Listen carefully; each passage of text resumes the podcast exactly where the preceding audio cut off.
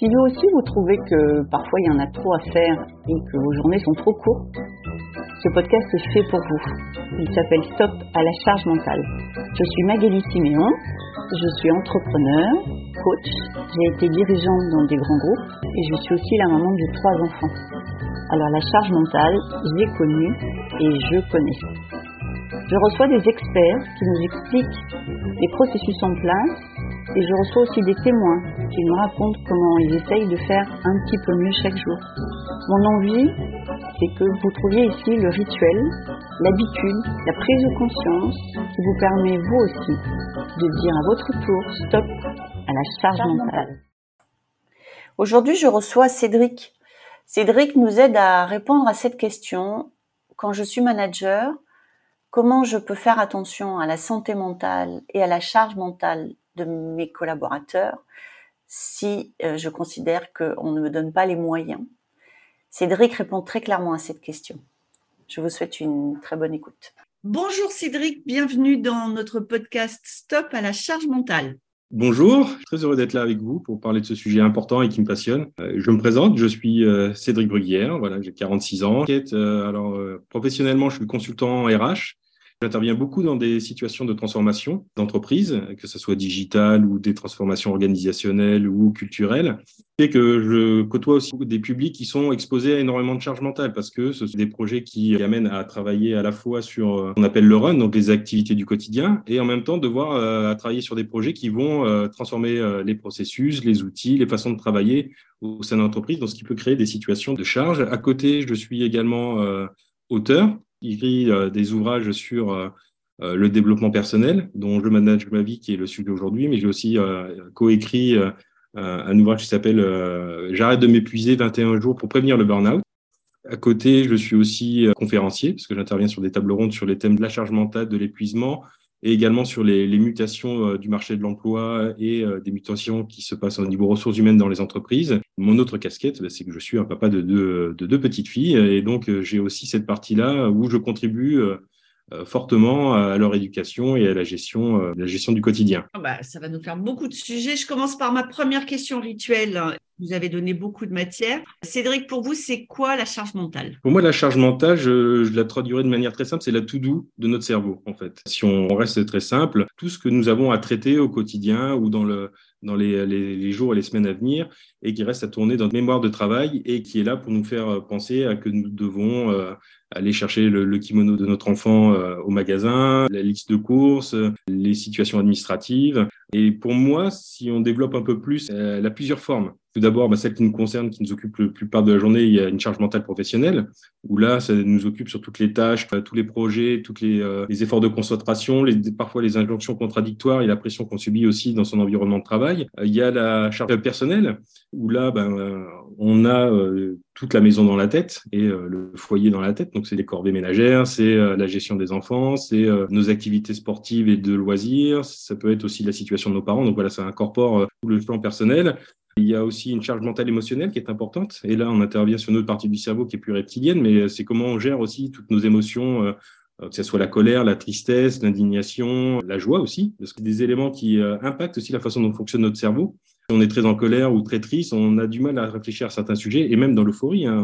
Euh, si on gagne au taux, on conseille plutôt d'attendre d'être descendu de cette joie pour commencer à prendre les premières décisions financières associés. Et du coup, ça fait un lien aussi avec la charge mentale financière qui est très importante aussi, qui peut jouer aussi sur notre état d'esprit, surtout aujourd'hui dans un contexte où l'inflation est un sujet, euh, un sujet prégnant et où chacun est préoccupé par euh, la fin du mois et puis fait des arbitrages en termes de consommation pour pouvoir euh, rester dans son budget. Maintenant qu'on est très digital addict, c'est toute la partie réseaux sociaux euh, qui prend énormément de place parce que ces plateformes sont construites, euh, c'est super intéressant pour avoir de l'information, mais elles sont construites pour nous faire rester sur ces plateformes. Donc, on est bombardé en permanence d'informations, on nous invite d'un contenu à l'autre, on reçoit des notifications. Donc, c'est des choses aussi qui viennent saturer en termes d'information notre esprit. Et je rajouterais qu'il y a aussi euh, une charge mentale qui est plus informationnelle et on le vit depuis le Covid, où le contexte anxiogène auquel on évolue actuellement vient aussi rajouter une, chape de plomb dans la façon dont on raisonne parce que voilà, on est sollicité en permanence sur des sujets euh, bah, de santé, sur des sujets de crise, sur les sujets d'inflation, on en a parlé, sur la crise en Ukraine, sur les sujets aussi pour avoir une anxiété écologique également, parce que voilà, on, on se confronte aussi, on se dit on ne peut pas continuer à fonctionner comme ça et il faut qu'on puisse agir au niveau écologique. Donc, c'est autant de pensées qui viennent se télescoper dans notre esprit et euh, que l'on doit traiter au quotidien. Alors, deux questions qui me viennent. J'ai une première euh, qui va être plutôt une demande de précision. Vous avez parlé d'injonction contradictoire. Pour vous, ça recouvre quoi? Est-ce que vous pouvez nous donner un exemple? Bah, Au niveau professionnel, parfois, on nous demande de fliquer certaines, certaines choses et puis on peut recevoir des contre-ordres. On peut aussi être amené devoir euh, interrompre des choses alors qu'on était lancé parce que euh, financièrement on n'a plus le budget ou ce genre de choses. On insiste aussi sur les nouvelles façons de travailler et les nouvelles façons de manager, par exemple, au quotidien. Et puis on s'aperçoit que certains comportements, certaines compétences relationnelles et qu'en face, euh, parfois, bah, on a des managers qui sont toxiques et qui font le contraire ce qui est demandé. Ils nous demandent parfois aussi d'agir contrairement à, à ce que l'on évoque, et ça peut être aussi de faire des choses qui sont en opposition avec euh, nos valeurs. Et donc, des fois, ça rajoute aussi un stress supplémentaire à se dire, ben voilà, je suis obligé de faire ça parce qu'on me le demande, c'est mon travail. Mais moi, foncièrement, je suis pas d'accord. Euh, ça, ne correspond pas à ce que je me représente de la vie et de comment devraient être faites ces, ces choses. Et effectivement, on a montré que euh, ce désalignement ou cette accumulation d'injonctions contradictoires entre, par exemple, sois bienveillant avec tes équipes, mais fais avec moins d'eux sur ton effectif parce que euh, cette année les budgets, ça génère une émotion de stress en fait et de la, production d'hormones de stress que euh, le cerveau se fatigue à essayer euh, le plus possible de réaligner. on en voit beaucoup aujourd'hui dans les entreprises. Donc ce sujet d'injonction contradictoire est, je pense effectivement un sujet qui contribue en tout cas au stress dans les entreprises. J'ai bien aimé votre énumération parce que presque elle m'a mis en charge mentale en fait. Mais j'ai quand même une question, c'est moi je connais des gens, des vies comme les miennes, à peu près l'un dans l'autre, et qui euh, ont l'air, en tout cas, euh, de faire face avec plus de sérénité que moi et que d'autres. Et donc ma question, c'est l'enjeu, c'est l'ampleur de la to-do ou l'enjeu, c'est comment j'interagis avec ma to-do C'est les deux, mon capitaine. Euh, déjà, il faut prendre conscience que tout le monde a une charge mentale. C'est mécanique normale. notre cerveau s'est construit comme ça pour gérer au quotidien tout ce que nous avons à faire. Que l'on soit étudiant, qu'on prépare un concours, la charge mentale est très utile pour pouvoir euh, commencer à bachoter et intégrer les premières informations qui vont être utiles pour ce concours. Euh, euh, après, je dirais que ce qui est important et qui fait prendre conscience que des fois d'autres personnes réussissent mieux ou on a parfois passé des, situations complexes sans trop de fatigue et puis on vit une situation un peu moins tendue et puis là on se dit ah, c'est compliqué quand même. Parce que il y a effectivement l'ampleur de la to do donc c'est aussi voilà tout ce que on, laisse tourner dans cette ronde infernale de pensée euh, et qui nous accapare. Il y a la durée, sur combien de temps ça s'étend? Si c'est très ponctuel euh, sur, une demi-journée, c'est tout à fait gérable. Et puis ça s'étend sur plusieurs semaines parce que on a un mariage, un déménagement, euh, une maman malade, les enfants à traiter au quotidien parce qu'il y, en a qui partent en colonie, ainsi de suite.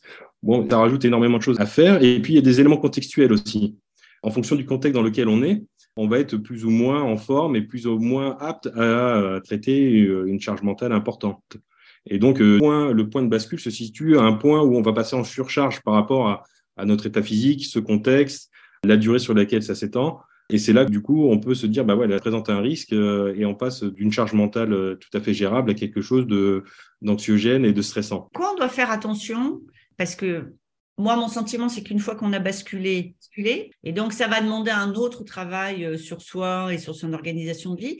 Signaux, on doit faire attention, qui, peuvent nous montrer qu'on n'est plus très loin. Quand on est en surcharge mentale, on se rapproche beaucoup des mécaniques de stress. Quand on parle de stress, il y a énormément de travaux qui ont été menés pour classifier euh, l'impact du stress sur notre organisme.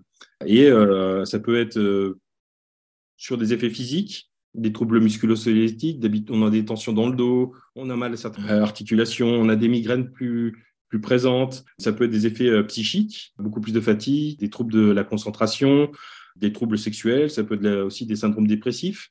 Donc, c'est des choses qui, d'habitude, euh, ne sont pas là, mais qui commencent à émerger. Et ça peut être aussi des troubles du comportement, donc être plus agressif, plus renfermé sur soi, manger plus, consommer plus d'alcool, plus de médicaments. Après, c'est propre à chacun. Hein. C'est tous les petits signaux qui diffèrent d'un mode de fonctionnement euh, normal. Par exemple, vous n'avez pas ça quand vous êtes en vacances ou en week-end, mais ça apparaît dans des situations où vous êtes exposé euh, à ce stress de charge mentale qui vont se manifester. Et avec l'exposition qu'on peut rencontrer régulièrement à ce niveau de charge mentale, si on s'observe bien, on peut détecter euh, phases où, où des comportements apparaissent ou des troubles apparaissent.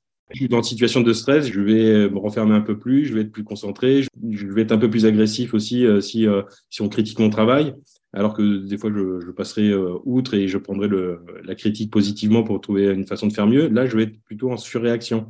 Donc c'est autant c'est des tout petits signaux de changement qui peuvent nous dire bah ouais, là va falloir que je prenne un peu de hauteur et que j'identifie pourquoi je me comporte comme ça alors que habituellement c'est pas le cas. Pour un manager, ces modifications de comportement doivent être des signaux d'alarme, c'est-à-dire euh, d'habitude quand je lui dis un truc, euh, ça passe et là il était hyper agacé en réunion.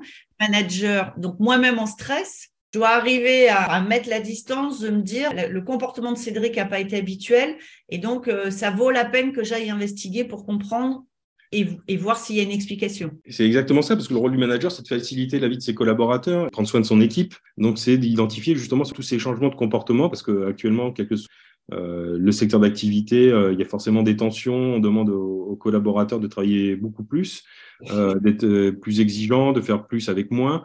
Donc forcément, les organismes se fatiguent, la psyché est impactée, et donc il faut être vraiment très sensible à ces questions-là et prendre le temps de questionner individuellement chaque personne pour comprendre pourquoi il a, il a ce changement, parce que derrière se cache forcément un mal-être ou une situation sur laquelle, en tant que manager, je peux peut-être soit intervenir parce que la charge de travail est trop importante ou que la personne a peut-être besoin de se reposer, donc l'alléger, ou euh, l'orienter avec euh, les ressources humaines vers des dispositifs qui peuvent l'aider, l'accompagner euh, s'il traverse par exemple une situation personnelle compliquée et donc adapter la, charge de travail de son, collaborateur en conséquence. Moi, je reste quand même dans des entreprises, euh, des DRH et des managers qui disent euh, de toute façon, on peut rien faire, on n'a pas de moyens. Donc, est-ce que quand moi, en tant que manager, je me dis de toute façon, je peux rien faire sur cette charge mentale de mes collaborateurs, Poser la question, c'est pas ouvrir une valise que je pourrais pas refermer, que j'ai pas les moyens de refermer. C'est-à-dire, est-ce que le dialogue a toujours du sens comme souvent, moi je le vois aujourd'hui, euh, fermer les yeux en espérant que ça va passer est une solution pragmatique. Fermer les yeux, pour moi, ça présente un risque parce que ça règle pas la situation, en tout cas sur le, lieu de travail. C'est-à-dire que la personne va mm. continuer à euh, se mal-être et se, se, trouver dans une situation où il va être moins performant, agressif. Puis le risque derrière, c'est que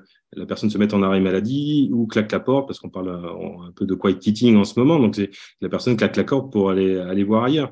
Après, quand on dit on n'a pas de moyens, déjà rien que l'écoute c'est quelque chose d'important. Ça permet de comprendre que traverse la, personne. On, gère de l'humain euh, quand on est manager. Donc, c'est comprendre la situation.